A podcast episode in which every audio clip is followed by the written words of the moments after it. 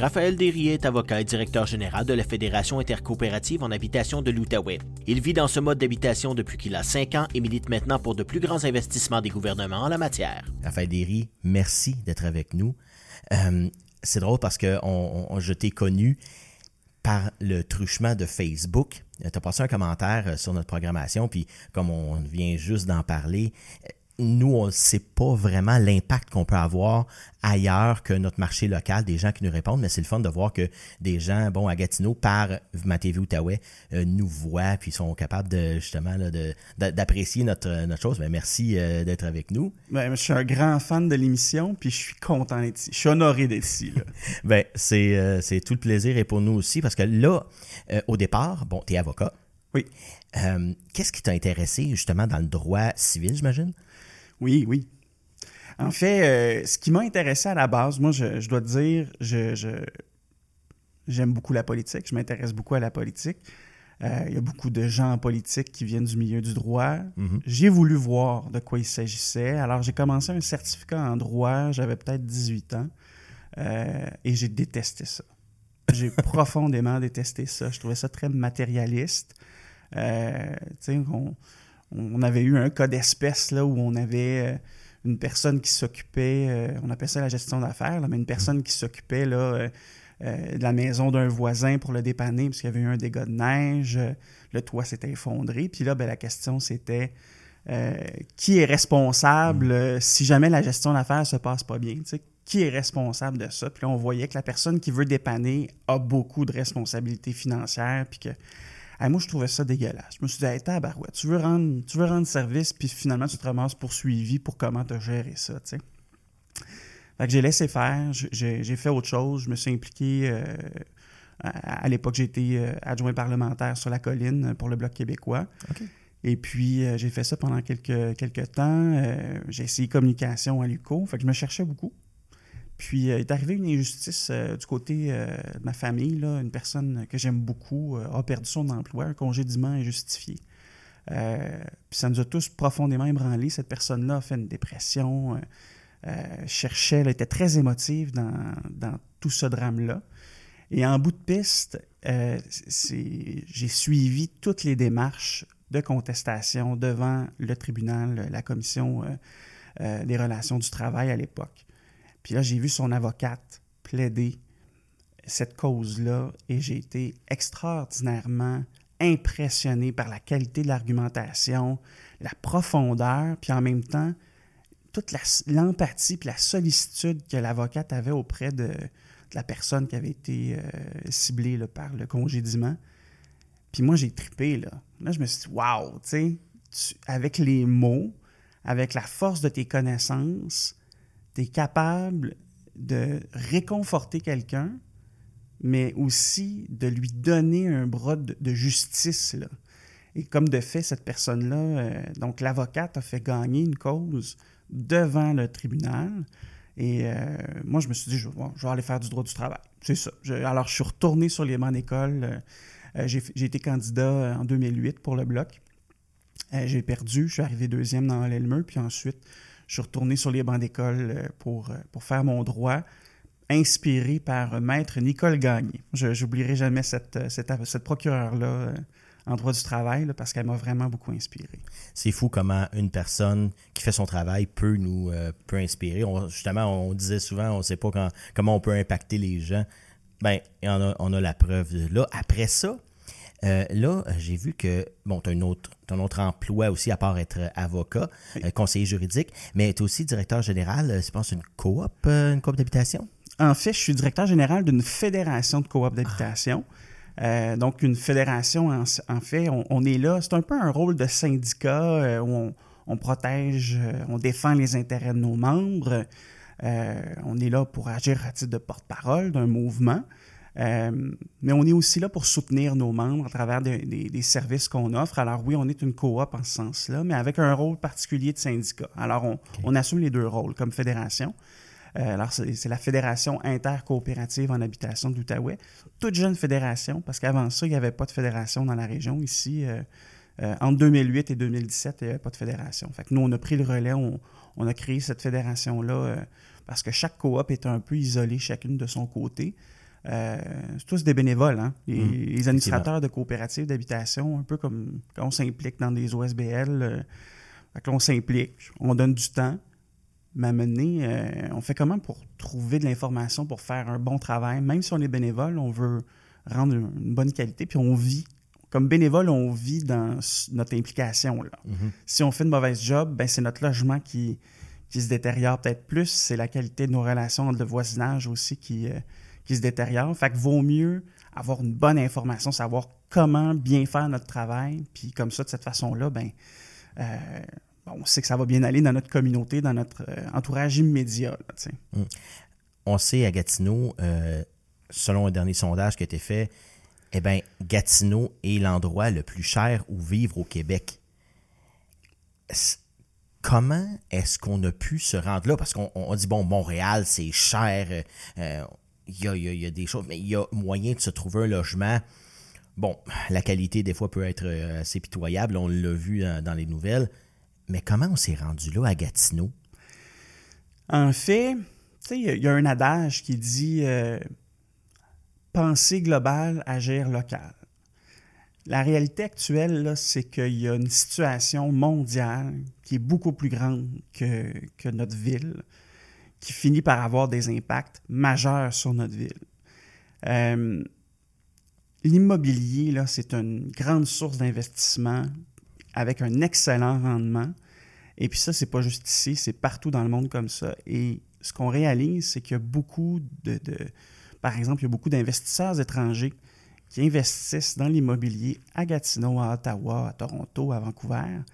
Et au fur et à mesure que ces investissements-là ont lieu, euh, on voit des développements qui se font, beaucoup de condos de luxe, on le voit aussi. Euh, et oui, ça finit par avoir un impact sur le coût euh, des acquisitions qu'on doit faire dans le domaine immobilier. Il y a un phénomène de rareté qui arrive parce qu'on construit beaucoup de, choses de luxe, mais beaucoup moins pour les familles, beaucoup moins pour les gens de la classe moyenne, puis encore moins pour les gens à faible revenu, puis les gens qui sont sous le seuil de la pauvreté, oubliez ça.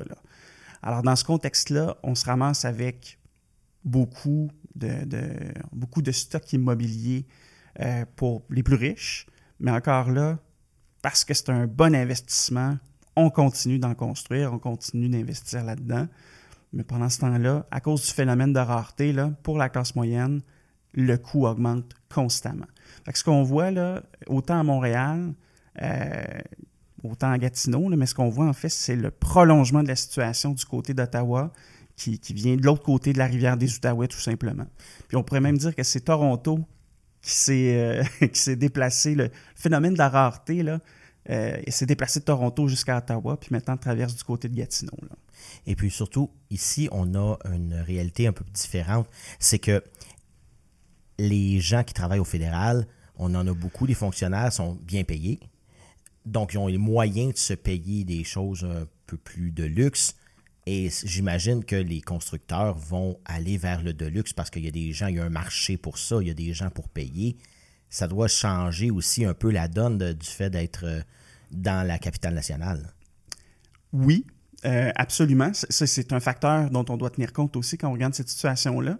Mais quand on regarde des condos à Gatineau, là, tu serais surpris de voir le taux d'inoccupation de ces condos-là. Souvent, qui vont servir de Airbnb, là, mais ils sont pas loués. Ils sont vacants et ça augmente en valeur pareil à cause de la monzeuse de spéculation immobilière. Fait que c'est ça qui est frustrant dans ce qu'on vit actuellement, c'est qu'on se retrouve à bâtir beaucoup de condos de luxe, par exemple dans le centre-ville de Gatineau, euh, l'île de Hall, des condos qui vont être vacants, qui serviront même pas à habiter du monde. Fait qu'on construit de grandes, grandes tours très, très jolies euh, esthétiquement, mais on n'est pas en train de densifier. Je ne sais pas si tu as vu les dernières données sur la, démographie de l'île de Hall, par exemple. Le centre-ville, malgré toutes les mesures qu'on a investies puis déployées, le centre-ville perd encore du monde. Euh, il y a encore un, flux négatif. Euh, c'est désolant de voir ça, avec toutes les ressources que tous les Gatinois, les gens de Buckingham, Masson-Angers, ont investi aussi par solidarité pour notre centre-ville. Mais non, on est encore en train de perdre cette bataille-là, mais on construit encore de nouvelles affaires. Là. Puis, puis tu sais, pour faire du pouce avec ce que tu as mentionné par rapport, euh, aux fonctionnaires, euh, je suis même pas sûr que ce sont eux la clientèle visée par ces grands condos de luxe-là en bout de piste. Euh, parce que c'est bizarre à dire, là, mais quand tu regardes la, qualité puis la, la, beauté de ce qui est construit avec le coût euh, où c'est construit, euh, une personne seule, parce qu'on a quand même un taux de divorce d'un sur deux là, euh, au Québec, mais une personne seule ne peut pas se payer tout ça. Une personne seule, mettons que tu gagnes 80 000 par année, ça va être cher pour toi s'il faut que tu payes 2 000. Hey, hein, Montréal, le, loyer abordable euh, qui a été révélé par le Journal de Montréal il y a peut-être un mois, au mois d'octobre, 2 225 dollars par mois. C'est considéré comme du logement abordable. Mais c'est pratiquement plus qu'un salaire euh, d'une personne moyenne. Tout à fait. Une personne qui gagne, exemple donné, 40 000 par année va sortir à peu près, bon, euh, clair et net, euh, à peu près 2 200 par mois. C'est un, un salaire complet. Donc, si on est seul, c'est impossible de vivre autrement que de soit s'endetter ou de se ramasser à dire, ben, je vais aller vivre soit ailleurs puis on le voit à Montréal. Le Montréal est, en train de devenir un trou de beigne. les couronnes sont très, très populeuses. Et puis, parce que justement, c'est du euh, drive till you can buy. Donc, on, s'en va. Moi, je me souviens quand j'étais plus jeune, bon, j'ai même pas 40 ans. Et puis, Saint-Hyacinthe, c'était loin, c'était la campagne. Aujourd'hui, c'est à côté de Montréal. Donc, c'est. puis on, ici, on, le voit aussi. Avant, Buckingham, Masson-Angers, ici, c'était considéré comme euh, la campagne. Oui. La, tu y vas, mais c'est pas. Puis depuis qu'on est devenu euh, Gatineau, ben là, ça fait comme Ah, ben, ça fait du sens? Aylmer, même chose.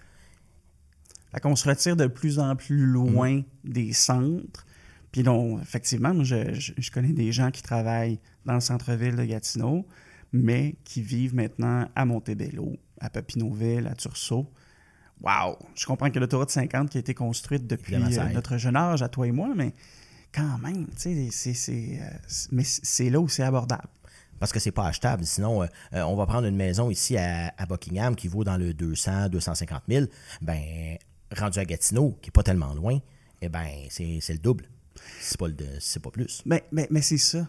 Puis là, en fait, je suis catastrophé pour vrai, on, se dit les choses comme elles sont. Euh, il y a des solutions à ça, mais moi, quand je regarde l'état l'état de situation de la planète présentement, les conditions économiques qui, commencent à être de plus en plus difficiles, euh, l'état de la planète aussi, euh, les conditions écologiques, c'est vraiment pathétique l'état dans lequel on laisse, l'état de situation dans lequel on laisse la planète. Puis c'est pour ça que moi, je tripe sur le mouvement coopératif. pour faire un lien avec, mon travail, c'est que le mouvement coopératif, quand il a été mis sur pied au 19e siècle, quand des, rêveurs ont commencé à, penser à un monde différent, euh, ils étaient tannés de subir, puis ont décidé d'agir. Puis subir au 19e siècle, c'était de subir l'industrialisation. Au Royaume-Uni, là, les Britanniques, l'industrialisation a été sauvage en tabarouette. Là. Euh, les usines travaillaient dans des conditions exécrables, les enfants étaient exploités, les femmes étaient exploitées. Euh, puis tu pouvais littéralement mourir au travail. Puis c'était pas grave. Puis c'était pas grave. Exactement, Sylvain. C'était. Tu sais, tu pouvais te faire amputer, pas grave. Tu as encore une autre main, tu sais. Puis tout ça pour des salaires de misère. Puis le plus pathétique dans, cette situation-là de l'époque, c'est que tu travaillais pour gagner un salaire que ton patron te versait, puis ce salaire-là te servait à payer un loyer qui appartenait à ton même propriétaire, à ton même patron. Donc la poche de gauche allait dans la poche de droite et vice-versa. Exactement. Puis euh, ta vie appartenait à ton propriétaire euh, d'usine, puis à ton propriétaire de maison. Puis il y a des gens qui ont décidé de vouloir sortir des sentiers battus, puis de penser à une autre façon de vivre. Puis mouvement coopératif, ça, a commencé avec euh, euh, une entreprise qui s'appelle euh, les, Équitables Pionniers de Rockdale. Fait c'est un espèce de magasin général à Rockdale, proche de Londres, en Angleterre. Puis ces gens-là, ils ont simplement voulu faire en sorte qu'ils allaient avoir un salaire, pas un salaire, mais ils allaient avoir un prix décent pour le travail qu'ils faisaient, leur travail artisanal. Euh, pour les produits qu'elle allait, réaliser. Puis en faisant ça, les gens qui décidaient d'acheter à cette entreprise-là savaient aussi qu'ils allaient avoir un bon prix de leur côté comme consommateurs, mais ils savaient qu'ils allaient encourager aussi des artisans, puis qu'ils allaient encourager une famille, puis qu'ils allaient encourager la dignité. Il y avait des valeurs derrière cette entreprise-là. Puis dans la gestion d'entreprise, ils ont décidé que ce ne serait pas juste une personne qui empocherait les profits, mais qu'il y aurait une répartition équitable des profits entre les contributeurs. Il y a toute une philosophie qui a émergé derrière les équitables pionniers de Rockdale, puis ça a fait boule de neige euh, ailleurs en Angleterre. Puis là, on est en 1835, puis 60 ans plus tard, 1895, il y a eu un sommet en Angleterre, un sommet des coopératives, puis tu avais des gens de partout en Europe, de l'Amérique du Nord, qui sont venus voir, qui sont venus célébrer le mouvement coopératif, qui ont dit comment est-ce qu'on peut s'assurer que le beau trip qui s'est passé à Rockdale, comment est-ce qu'on peut s'assurer que ce soit repris puis que ce soit un succès à travers le monde, puis que ce soit un succès aussi dans, notre communauté. Puis moi, ça me fait triper parce que quand on participe à ça dans le mouvement coopératif au Québec, en Outaouais même, c'est qu'on se dit qu'on veut changer quand même une perspective du monde. Oui, ça va pas bien, mais on s'en va pas dans la bonne direction, mais il y a une façon de réorienter ça. Puis maintenant, on travaille sur les solutions, puis on essaie, de, faire prendre acte au monde de ce qui doit changer. Là. Justement, on parle de coopérative depuis tantôt. Dans le concret de la chose, comment ça fonctionne? Comment on démarre une coopérative? Comment on achète euh, une maison? Euh, un, lotissement d'habitation? Comment on démarre tout ça? Parce que ça a l'air bien beau. Une fois que c'est fait, il faut commencer quelque part. Ben, en fait, à la base, là, euh, parce que c'est, on l'a dit, ça coûte cher. Les terrains coûtent cher, puis pas juste à Gatineau, mais les terrains coûtent cher. Euh, après ça, que la construction coûte cher aussi. C'est clair, net et précis que ça prend l'apport d'un financement public. Euh, donc, ça prend généralement une aide gouvernementale, autant à Ottawa ou à Québec, peu importe, mais euh, puis souvent aussi de la communauté. La ville de Gatineau euh, investit autour de 15% généralement du coût de réalisation d'un projet. Mais ça prend de l'investissement public. Et quand on réussit à construire, ça prend des gens qui y croient puis qui ont envie de vivre dans une coop.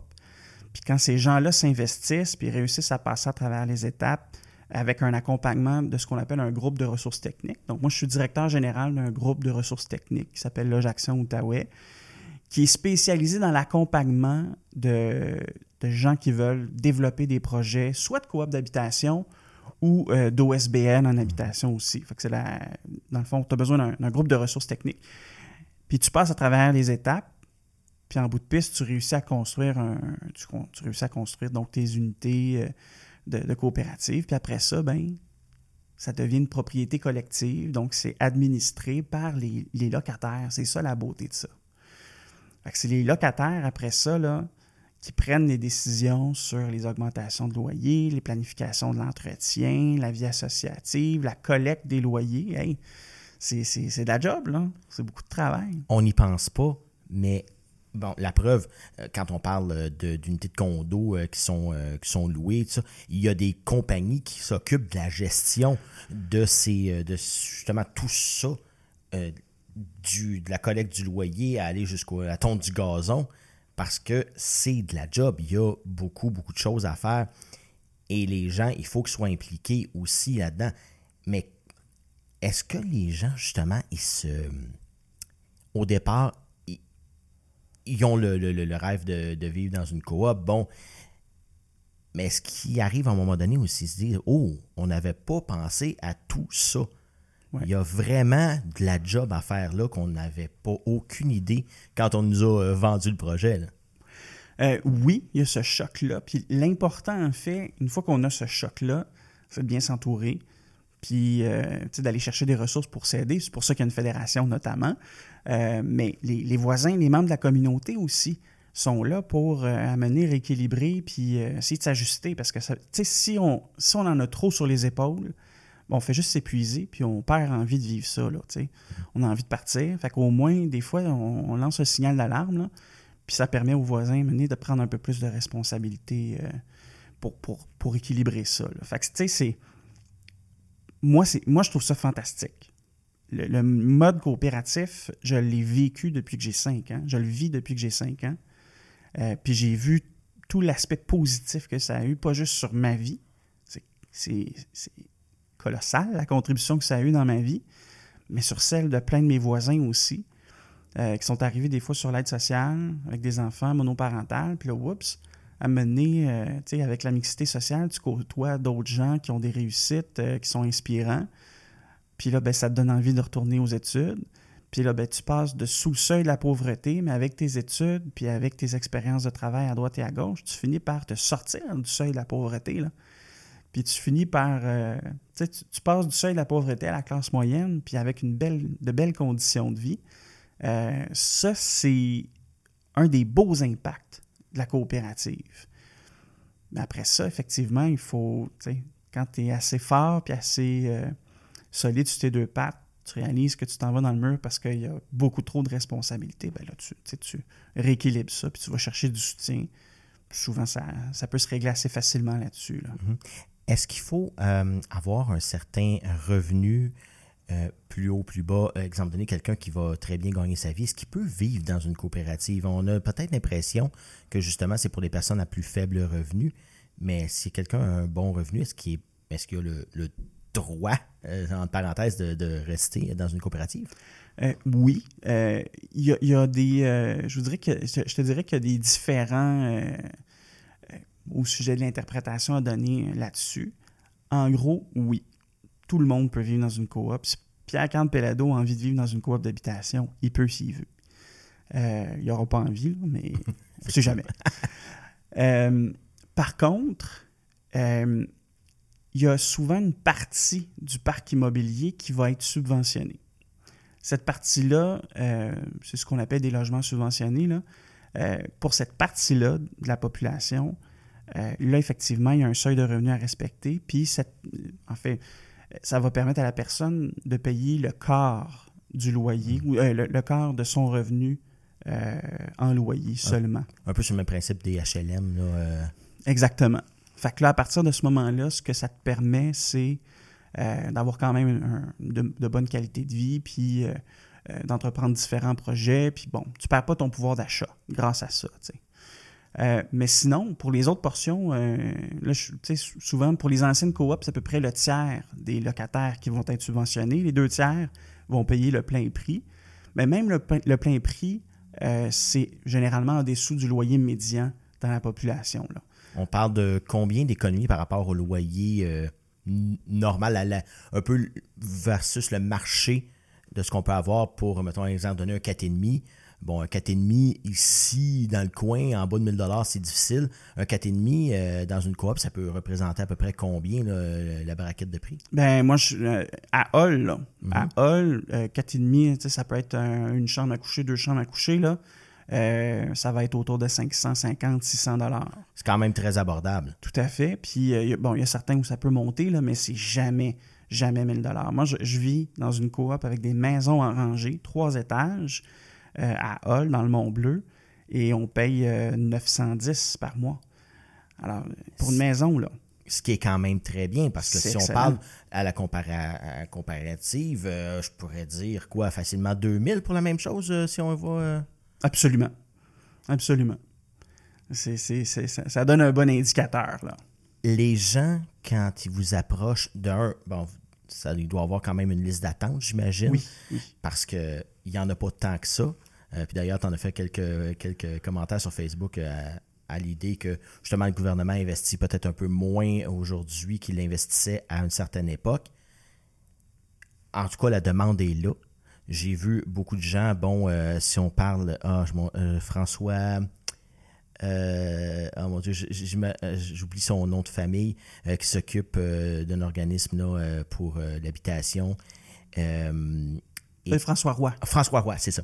Et puis, j'avais fait, bon, il avait fait une, une, manifestation ici en avant pour du logement social, parce que, bon, il y avait du logement social, mais deux ans seulement, puis là, il demandait une extension et compagnie.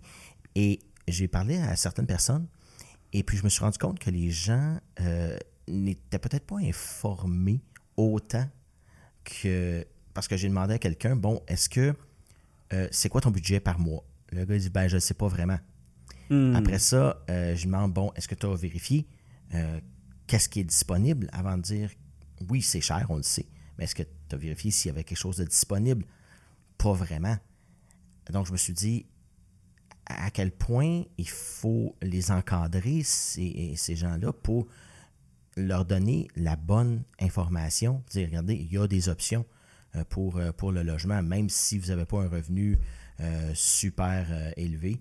Euh, Est-ce que tu vois ça justement dans ta pratique? Des gens qui arrivent, mais je sais, je sais plus où, je sais pas où me diriger. Là. Je, je suis- je sur le bord pratiquement d'itinérance. Euh, mon Dieu, oui. Ça, ça, on le voit beaucoup. Là, puis, puis c'est là où moi j'ai été surpris dans les dernières années, c'est que euh, j'ai vu des gens. L'image qu'on se fait d'une personne à risque d'itinérance, c'est une personne qui va être hypothéquée euh, physiquement ou mentalement, qui vit un moment difficile. Puis on peut tous avoir des moments très difficiles dans la vie où on est désorganisé. Euh, puis là, à travers ça, tu te dis, OK, là, c'est plus difficile de se structurer. Fait que, puis là, tu n'as pas les moyens d'aller chercher n'importe quoi. Puis là, il y a une pénurie de logement. Fait que, OK, ben, je suis à risque d'itinérance, tu. Mais là, moi, j'ai vu des gens quand même scolarisés qui avaient de, un bon boulot, mais qui n'arrivaient pas à trouver quelque chose de décent. Tu sais, quelque chose qui est sécuritaire pour tes enfants, quelque chose qui ne qui sera pas contaminé avec de la moisissure puis qui n'aura pas de la vermine parce que tu as deux ou trois enfants. Moi, fait que moi, j'ai vu des, des dames puis des messieurs qui avaient des, responsabilités familiales, qui ne voulaient pas aller n'importe où, mais qui ne faisaient pas la fine bouche non plus. Qui étaient pas là, euh, qui faisaient pas les chochottes. Ils essayaient juste d'avoir quelque chose de décent pour leur famille, puis oups, pas capable de trouver quelque chose en bas de 1500 pièces par mois pour une famille. Puis là, tu te voyons, que c'est ça, cette affaire-là, tu sais. Ou, ou encore obligé justement de te délocaliser. Tu as toujours vécu à Hull ou encore euh, plus à l'ouest du secteur Gatineau. Puis là, ben, oups, tu es obligé d'aller de plus en plus euh, vers, la, vers la banlieue ou de, de, de t'excentrer, tu sais. Eh bien, ça fait déjà 27 minutes qu'on jase. Ah oui. Déjà, je te l'avais dit que ça passait vite. Je voudrais remercier euh, tous ceux qui nous ont écoutés euh, via ma TV Outaouais ou euh, TVC Bastillev. Si vous voulez avoir plus de l'entrevue, on va continuer, nous, dans quelques secondes sur YouTube. On est aussi sur Facebook, on a une page et aussi on a le en balado sur Apple Podcast, Spotify et SoundCloud. Merci d'avoir été là. On continue ça justement. On parlait de gens qui arrivent un peu désemparés, qui veulent avoir quelque chose de décent. Euh, c'est difficile de trouver quelque chose parce que là, on, a vu. euh, Excuse-moi, notre- Sylvain, mais je, Oui. je suis surpris que ça ait pris 27 minutes. ben, c'est ça la beauté de la chose. Je disais qu'on en avait beaucoup à, à- à jaser parce que on, on- parle de, de- de gens qui, euh, qui, Ouais. qui nous- qui vous arrivent un peu, comme je disais, euh, je veux trouver juste quelque chose de décent. J'ai pas besoin de. J'ai les, les revenus, mais exemple avec deux ou trois enfants, souvent on voit aussi l'effet inverse. Les gens disent oui, je peux le payer, mais j'ai deux, trois enfants. Les gens ne veulent pas d'enfants dans les. euh, puis surtout que là, les propriétaires ont, le luxe de choisir qui veulent avoir euh, parce que il y a une pénurie de logement, on le dit. Donc là, ces gens-là t'arrivent et ils disent ben là, qu'est-ce que je peux faire? J'imagine. Là, doivent être un peu déboussolés euh, par la chose. Ben, ben, c'est ça. Puis, tu sais, un, un autre exemple que j'ai eu euh, récemment, mais euh, une famille qui était du côté de Gatineau, euh, une famille immigrante, a voulu se rapprocher de sa communauté culturelle là, euh, du côté d'Ottawa. Puis là, s'en va du côté d'Ottawa, trouve un HLM du côté d'Ottawa, mais se retrouve dans un quartier là, hyper violent. Malfamés. Euh, On est, là, on est en 2021. Là, il y a eu 55 fusillades à Ottawa depuis le mois de vrai. janvier. Et là, c'est la majorité qui sont là, généralement, dans ce quartier-là. Oui, oui, tout à fait. Marché Bail et compagnie, dans, dans ce coin-là, Mais là, elle, elle panique. là. la, la mère Mais de famille comprends. panique, puis elle, elle se dit bon, mais là, qu'est-ce que je fais? Puis elle a des jeunes garçons, elle a peur que ces jeunes-là, ces enfants finissent par adhérer à. Les gangs de rue à une gang de oui, rue. effectivement. Là, elle veut revenir, du côté de Gatineau. Puis là, ben oui, on donne des ressources, mais la réalité, c'est que le parc immobilier pour les familles plus pauvres, il, est inexistant ou presque. là. Il n'y a plus d'options. Il n'y a plus d'options. Moi, c'est ça qui me. C'est là où je suis indigné. C'est que on n'a pas de mal à investir des sommes là, colossales chez Bombardier. Pourquoi? Ben parce que Bombardier, c'est une entreprise, un fleuron québécois en aérospatial, puis c'est structurant pour tout le Québec. Si Bombardier flanche, ben ça va avoir un impact socio-économique majeur sur bien des communautés.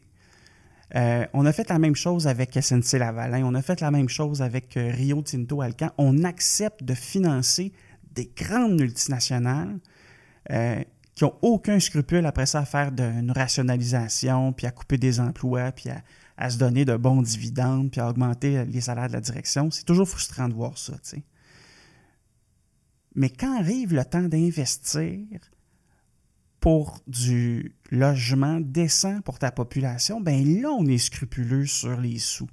Ah, là, là, on veut s'assurer que chaque pièce est dans un mètre carré de superficie qui va être bien investi, puis, puis là, là, on augmente les redditions de comptes envers les coopératives, puis envers les OSBL, puis envers les fédérations, puis c'est excessif. Tu, sais, tu regardes ça aller, puis oui, c'est excessif. Puis c'est là où je trouve que on devrait mettre nos priorités à bonne place.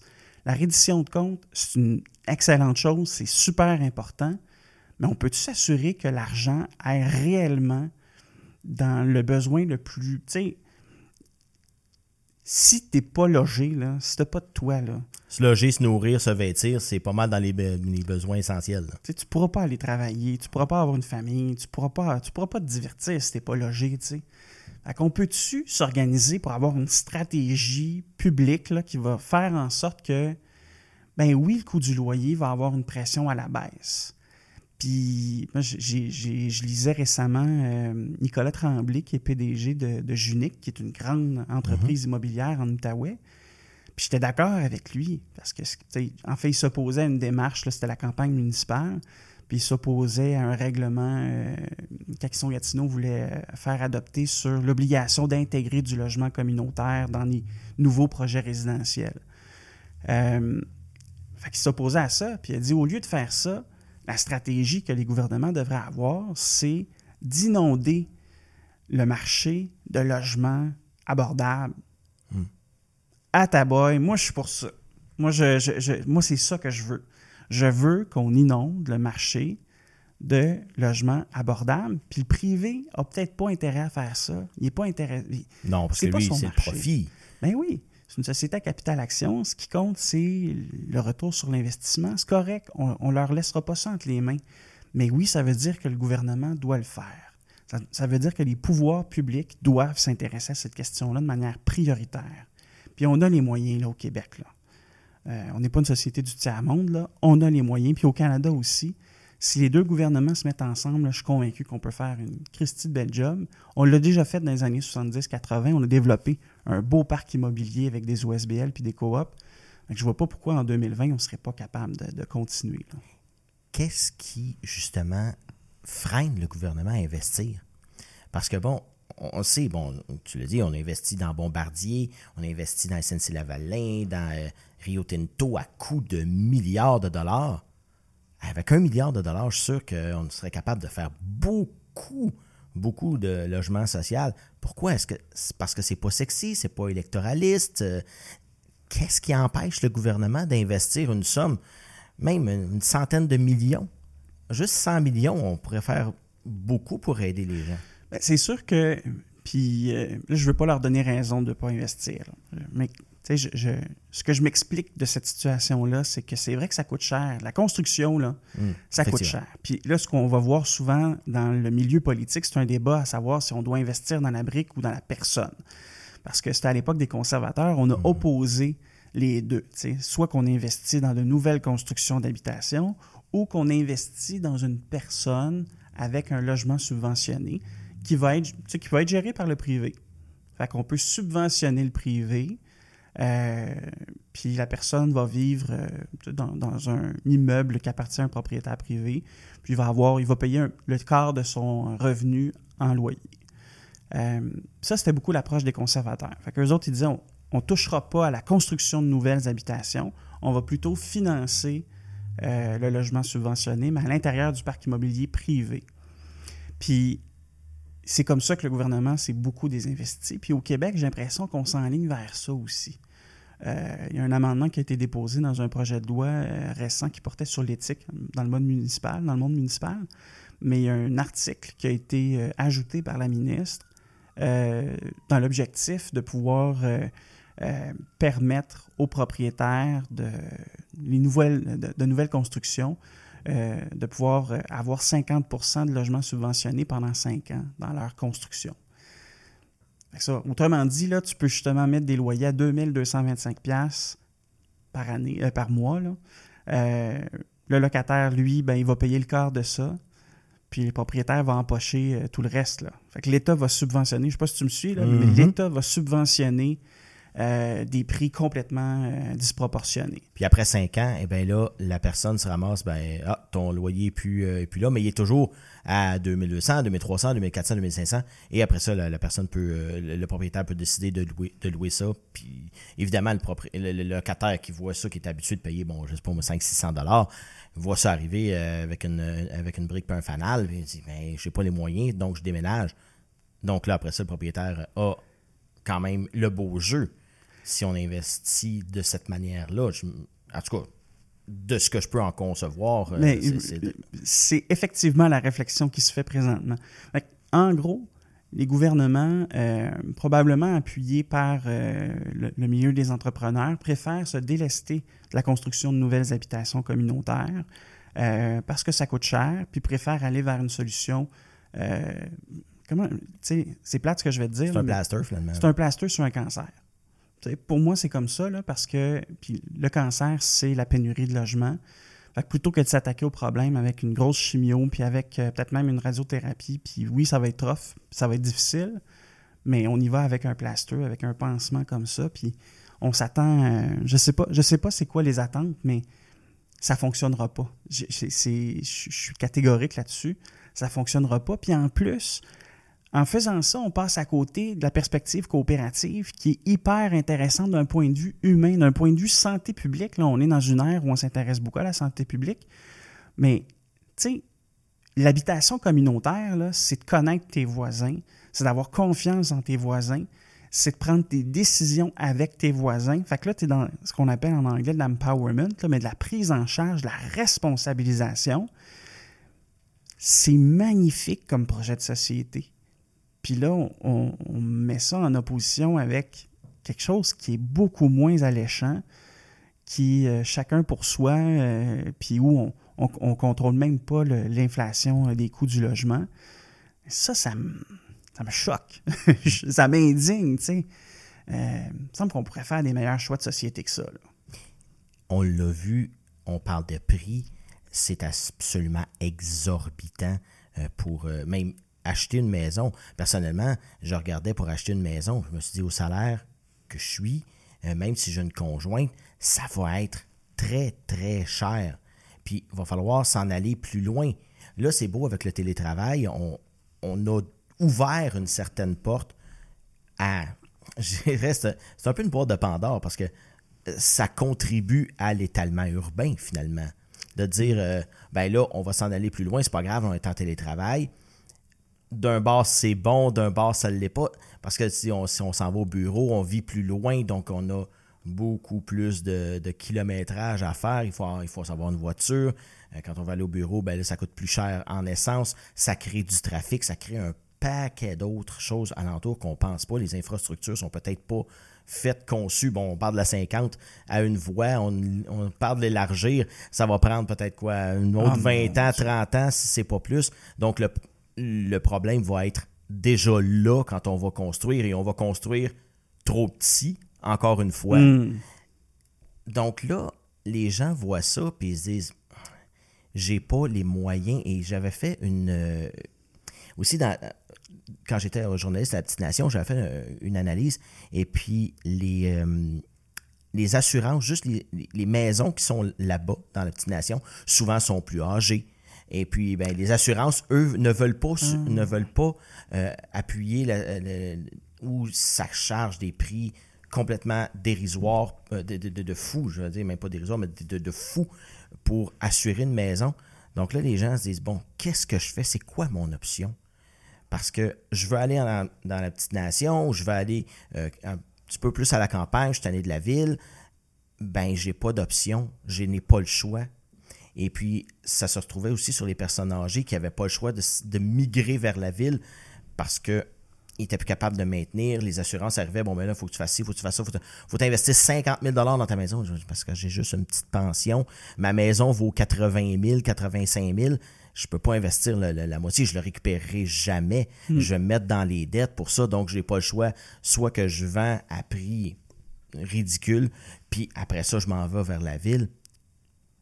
On se retrouve justement avec des, une migration obligée vers la ville puis là, on a eu, nous ici à Gatineau, on n'a pas été chanceux, on a eu quand même trois événements qui ont, qui ont vraiment euh, saccagé une partie euh, des logements.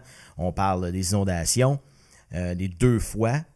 En plus, en 2018, on a eu la tornade qui a frappé le Mont-Bleu, justement dans les appartements. Mhm. Je regardais, je passais dans le Mont-Bleu l'autre jour, puis je me disais, mon Dieu Seigneur, ça n'a pas de bon sens. tout ce qui était avant versus là, il y, a beaucoup, beaucoup de logements peut-être même abordable. Je ne connaissais pas les, les, euh, les, coins dans ce coin-là, mais là, on se dit déjà qu'on est en pénurie de logement. On n'en a plus à cause de bon, d'événements naturels. Là, ça pousse les prix vers la hausse. Et là, quand on, renouvelle les baux, eh bien, souvent, il y a des propriétaires qui vont arriver et vont monter le prix. Ils vont dire, mais, ah, ben, va ailleurs. C'est ça ou contestent, mais les gens ne savent pas comment contester. Euh, ils voient, bon, euh, il y a des recours pour les, euh, pour les locataires qui, se trouveraient à, bon, là, on parle de la régie du logement, il y a le tribunal administratif du logement aussi. Comment ça fonctionne, ces... Ben, ben en fait, là, il y, a, beaucoup de choses que tu as mentionnées, là, c'était, mhm. intéressant au bout. la première chose, là, c'est qu'effectivement, nous, on a un mandat régional pour tout l'Outaouais. Mhm. Euh, fait, oui, on s'intéresse à la petite nation, on s'intéresse. Euh, euh, nous, on a même une coop à Mont-Laurier, là, donc ça ah, va même à la MRC. C'est la coop de la Lièvre, la MRC Antoine Labelle. Mais Maniwaki, Fort-Coulonge, les inondations ont, frappé mhm. durement une de nos coopératives qui est située à Fort-Coulonge, qui, qui, était notre plus petite coop à 6, puis là, sont rendus à 4 parce que le sous-sol, le demi-sous-sol a été complètement inondé, là, puis il euh, faut tout reconstruire. Oui, exactement.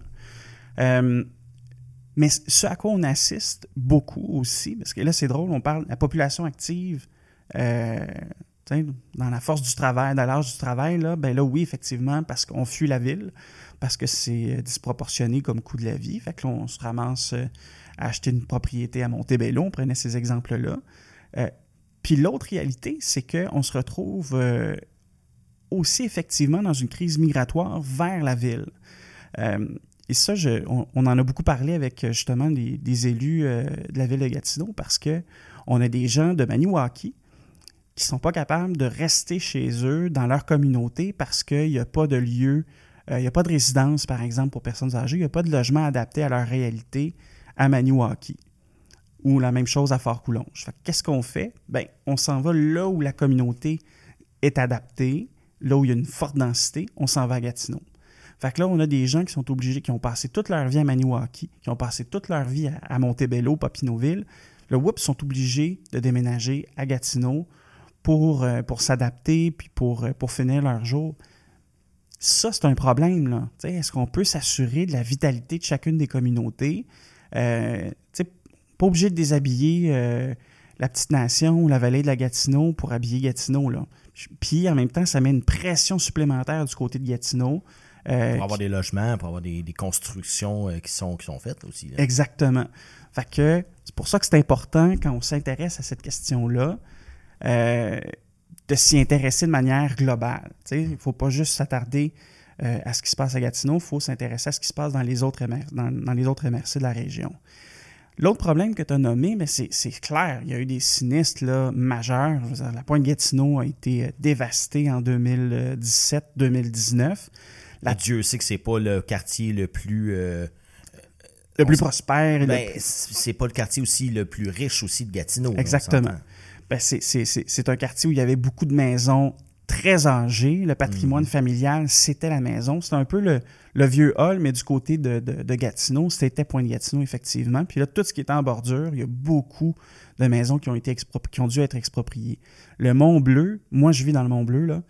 Puis, euh, tu sais, quand, quand, quand on a vécu la tornade, c'était rough parce qu'on a vécu pendant deux ans avec des, des, des ruines, là, Mhm. littéralement. Oui. Mais quand ça a été reconstruit, ça a été long avant d'être reconstruit. Les cas d'assurance, on en parlait justement, ça a été long. là. Ben, tu sais, c'est comme ça que les règles euh, du tribunal administratif du logement ont été appliquées, puis que ça a permis aux propriétaires d'augmenter les loyers.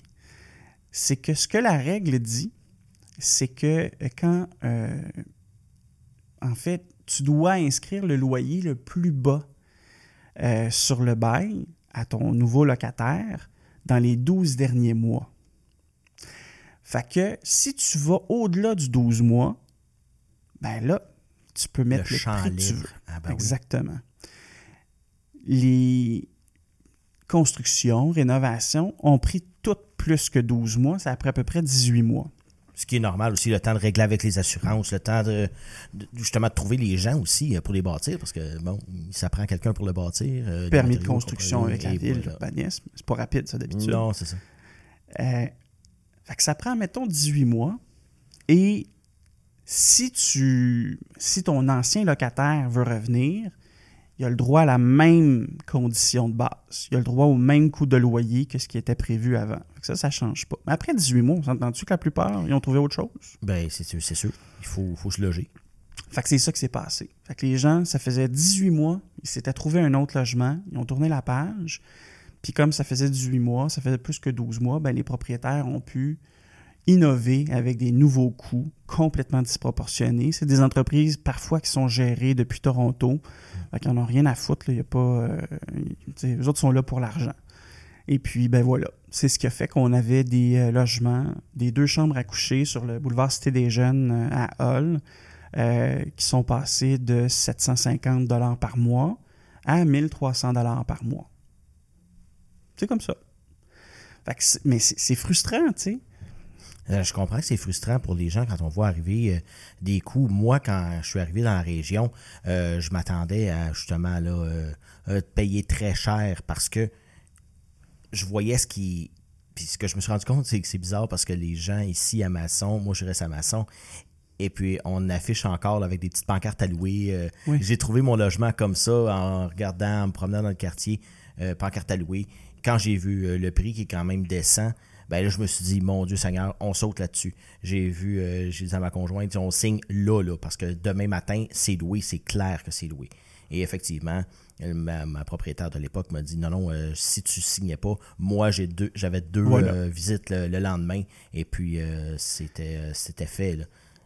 Il faut se, il faut vraiment.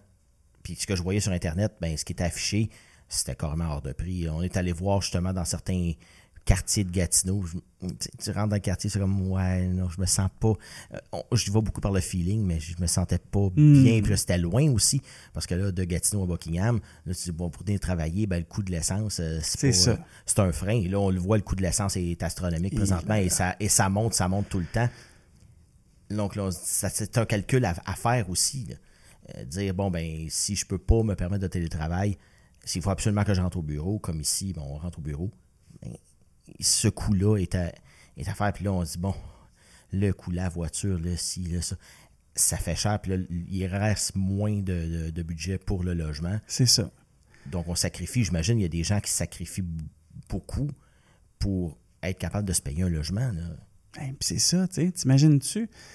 Il faut que tu payes. euh, hey, il y a des gens là, pour qui c'est les deux tiers de leur revenu qui est payé, même plus, qui est payé pour du logement, pour, pour leur toit. Euh, puis après ça, ben le reste, c'est pour l'épicerie. L'épicerie, ça augmente aussi. Oui, on l'a vu récemment, ça a augmenté Ben beaucoup. oui. Fait c'est, c'est. Je veux quand même pas laisser les auditeurs euh, de manière euh, cynique, là, puis ou désespérante, là. Pour moi, l'objectif, c'est d'être conscient du problème, c'est d'être conscient de l'enjeu. Euh, il y a clairement un affaiblissement du pouvoir d'achat de la classe moyenne qui s'en vient, puis des plus faibles, plus faibles revenus, des plus pauvres de notre société aussi.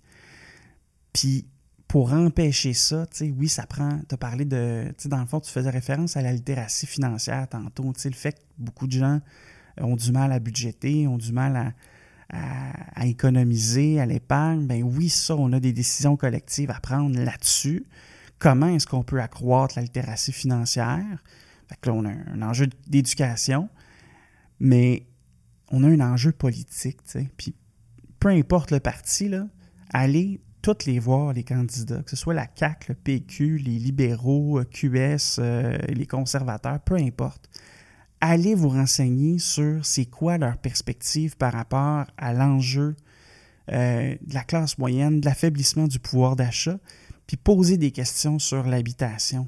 Moi, c'est ça que j'ai envie d'inviter les gens à faire parce que sinon, on va tout être chacun de notre côté, on va être isolé, puis on ne saura pas quoi faire, puis la solution est dans le collectif. Puis le collectif, c'est beaucoup le politique. Là. Fait que là, on sort d'une élection municipale, lâchez pas la pression sur vos élus. Ils sont tous parlables. Peu importe qui a gagné, là, que ce soit un indépendant ou une personne d'Action Gatineau, ils sont tous parlables, puis ils sont là pour travailler pour vous autres. Profitez-en. Euh, talonnez-les sur ces enjeux-là. Nous, c'est ce qu'on va faire. Nous, euh, puis quand je dis nous, c'est le mouvement coopératif en habitation, la, la FIAB notamment, mais l'objectif, c'est de mettre la pression sur nos dirigeants pour qu'ils comprennent l'urgence d'agir. on peut-tu faire un espèce de New Deal en habitation? Tu sais, là, dans les années... Euh, dans les années 50, 60, là, on investissait massivement dans certaines infrastructures. C'est super structurant, l'habitation. On pense tout le temps du transport pour euh, les investissements structurants, mais l'habitation est encore plus structurant tant qu'à moi. Euh, tu permets de la qualité de vie, tu permets euh, d'augmenter le pouvoir d'achat de ton monde, tu aménages, des quartiers.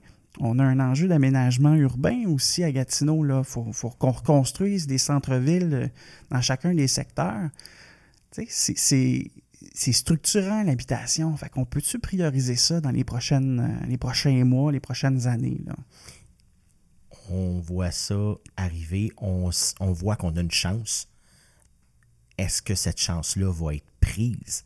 Comme, tu viens de le dire, on vient d'élire euh, la première mairesse de Gatineau euh, en France, Belle-Île. Est-ce que tu sens euh, chez elle, dans sa campagne, qu'elle a dit que justement l'habitation était une de ses priorités?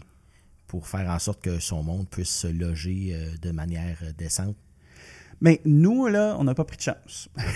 nous, on a participé à l'élaboration de la plateforme en habitation du côté d'Action Gatineau.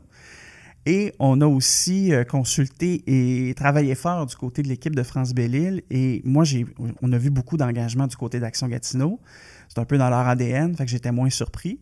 Mais du côté de France Belle-Île, j'ai eu une réception extraordinaire, Sylvain. Alors moi, je suis très confiant, je suis très euh, optimiste pour la suite des choses. Euh, et elle nommait les coopératives comme faisant partie de la solution pour ce qui est des enjeux de logement à Gatineau. Fait que là, là, je me dis, regarde, si on est capable de. Puis les, élus en général, dans le conseil municipal, à chaque fois qu'on fait des démarches, les élus, ils en mangent. Là. Ils veulent avoir des projets. Le problème, c'est que c'est pas la ville qui a le gros du, budget là-dessus. Hein? Puis c'est pas les, plus petites municipalités non plus qui ont le gros des budgets. C'est beaucoup à Québec, puis à Ottawa, où on doit continuer à mettre de la pression. Mais euh, il y a une très grande ouverture chez nos élus municipaux là, maintenant, faut, euh, il va y avoir une élection euh, dans les 12 prochains mois du mhm. côté de Québec. Là. On a cinq députés ici en Outaouais. Là, ben, je pense que c'est auprès d'eux qu'on doit faire des, démarches. Puis, auprès des chefs aussi, auprès du premier ministre. Pourquoi pas? Let's go. On parlait tantôt du, de la régie du logement. On voit des, des, cas et compagnie. Et comment est-ce qu'on peut est-ce que les gens voient la régie du logement? Parce que c'est gros comme machine? Il y a. Est-ce que les. On, a l'impression. C'est drôle parce que les propriétaires vont dire que la régie est pour les locataires et vice-versa. Comment la régie va trancher dans des cas euh, litigieux? Est-ce que le, locataire a des chances versus un propriétaire? Ah oui. Euh, J'aime bien décrire le tribunal en fait, tous les tribunaux là, sont neutres et impartiaux. Ça fait partie de la déontologie des, magistrats puis des décideurs. par contre, le droit du logement dans le Code civil, si je ne m'abuse, je pense que c'est l'article 1893 du Code civil du Québec, mais vient nous dire que toutes les dispositions en matière de droit au logement, ce sont des dispositions qui sont d'ordre public, qui sont là pour protéger les locataires.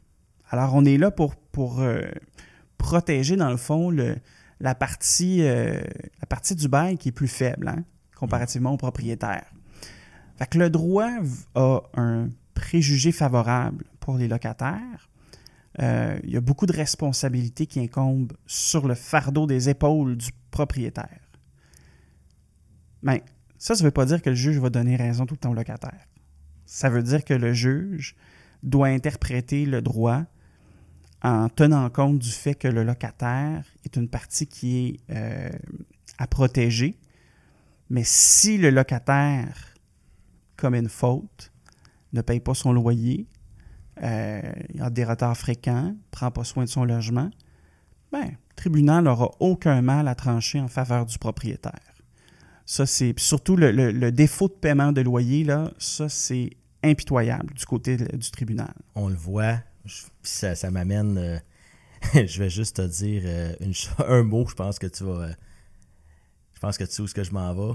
OK. Huissier. Ouais. La fameuse émission Huissier que tout le monde dénonce. Oui. Personnellement, je l'écoute. Et puis, personnellement, j'ai appris des choses là-dedans. parce que moi, personnellement, la, la personne qui est représentée, ça m'importe peu. Moi, c'est le cas qui m'intéresse. D'où est parti euh, ce cas-là? Parce que, bon, la personne, c'est monsieur, madame, tout le monde. Oui. Euh, que moi, euh, je la connais ou pas, ça me dérange pas. Mais il y a beaucoup, beaucoup, beaucoup, beaucoup d'associations communautaires qui en ont contre cette émission-là. Et je me demandais, à la limite, pourquoi? Ben, c'est une bonne question. Moi, je, honnêtement, je connais le, je connais l'émission, puis j'ai pas entendu les dénonciations en question. Là, fait que je pourrais pas me Des centaines de, de, à travers le Québec. Là, des, il y a même des poursuites euh, envers Pixcom là, présentement qui ah, s'organisent. Oui, absolument.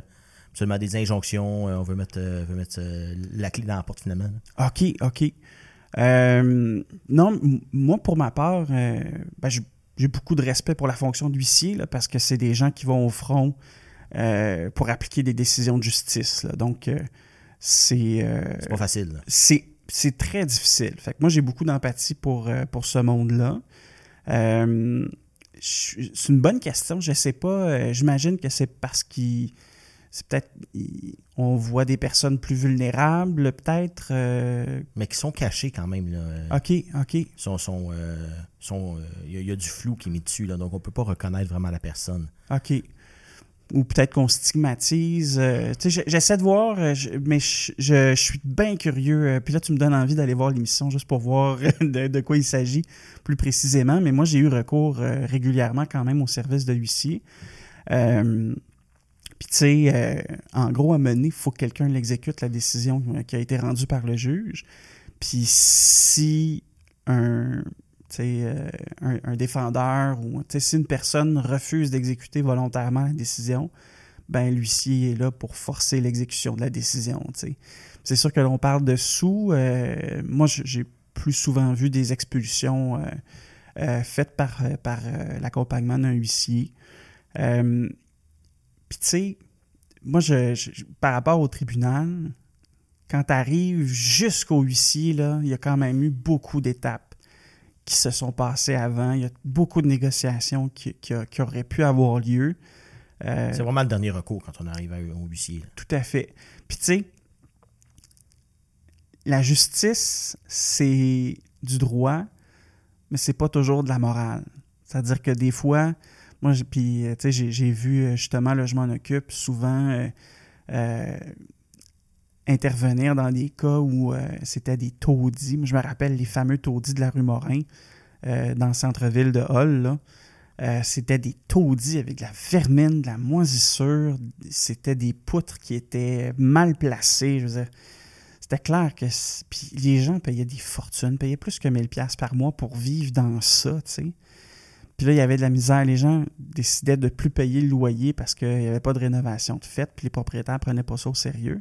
Puis ils se faisaient foutre dehors, tu sais. Parce que il faut continuer. Et ça, je pense que dans cette émission-là, on en parle. Il faut continuer. On ne peut pas se faire justice soi-même. Il faut continuer à payer son loyer et aller voir la régie du logement. C'est sûr que ça peut être long. On parle de 3-6 mois. Peut-être avec la pandémie, c'est même plus.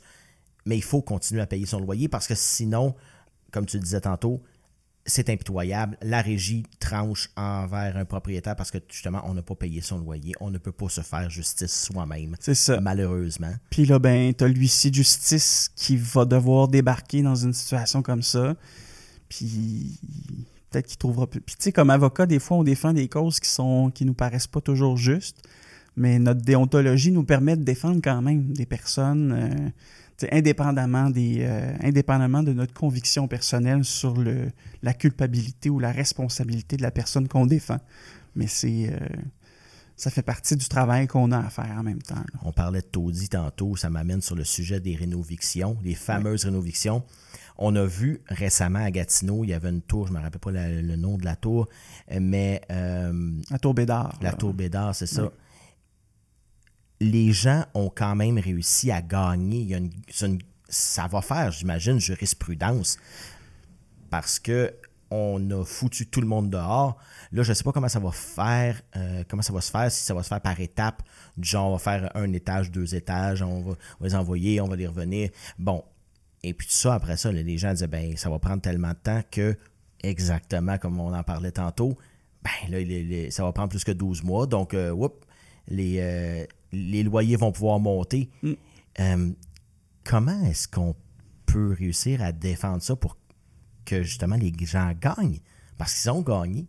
Euh, je pense que c'est à la régie du logement ou au tribunal, je ne me rappelle pas lequel qui. Ben, c'est, la, régie à l'époque. Dans le fond, le, tribunal, c'est juste la régie qui a changé de nom. Mm-hmm. Ah, c'est, la même entité. Euh, oui, effectivement, ils ont gagné devant, devant la régie. Par contre, tu sais, je, dans une situation comme celle-là, moi, je comprends quand même la volonté du propriétaire de vouloir faire des rénaux parce que. C'était vraiment dû. Effectivement. quiconque a vécu dans cet immeuble-là euh, peut parler du système de ventilation qui est défaillant. Puis, euh, fait tu sais, je, peux comprendre. Puis en même temps, c'est de voir c'est quoi les solutions intermédiaires plutôt que de dire à tout le monde, sacrez votre camp, on va faire les rénovations, puis après ça, effectivement, on va, on va booster les prix. Parce qu'ils ont droit aussi, quand ils font des rénovations, de monter un, de monter un peu plus que ce que. Parce que le, tribunal va leur donner, euh, va leur donner raison. Oui, exactement. Fait que. mais c'est ça le, problème de base avec ça, tant qu'à moi, c'est que le propriétaire, un propriétaire privé, là, c'est correct qu'il y en ait, je, je dénonce pas ça en général. La seule chose, c'est que sa priorité à lui, c'est d'avoir un dividende à la fin de l'année. Fait que, il va vouloir non seulement augmenter le coût du loyer parce que oui, il y a des travaux qui ont été faits. À grands frais, on s'entend parce que là, avec les matériaux de construction qui viennent d'augmenter, le temps. La main-d'œuvre. Oui, effectivement. Euh, les consignes de sécurité sur les chantiers avec la COVID font en sorte que des fois, tu es obligé d'avoir plus de monde euh, sur ton chantier pour faire la même job. C'est plus, euh, plus onéreux pour le, constructeur, le rénovateur, effectivement. Fait que là, on comprend tout ça. Mais au-delà de ça, il va vouloir aussi continuer de se garder une marge de profit. Fait que c'est pas juste la rentabilité qu'on cherche, c'est aussi la marge euh, bénéficiaire accrue pour le dividende à la fin de l'année. Puis c'est là mon, je me pose des questions sur ce, type de ce type de fonctionnement-là en matière d'habitation. Euh, parce que ta recherche de dividende, des fois, c'est le 100$ de trop sur le loyer que tu fais payer à ton locataire. Fait que, euh, fait que moi, c'est là où j'aime beaucoup l'habitation communautaire parce que là, ben, euh, d'abord, le, tribunal n'est pas compétent en matière de hausse de loyer pour ce qui est des coopératives d'habitation. Ah, ça, je ne savais pas. Le tribunal est obligé de décliner compétence parce que ce sont les, les coopératives, là, ce sont les locataires qui démocratiquement décident de l'augmentation.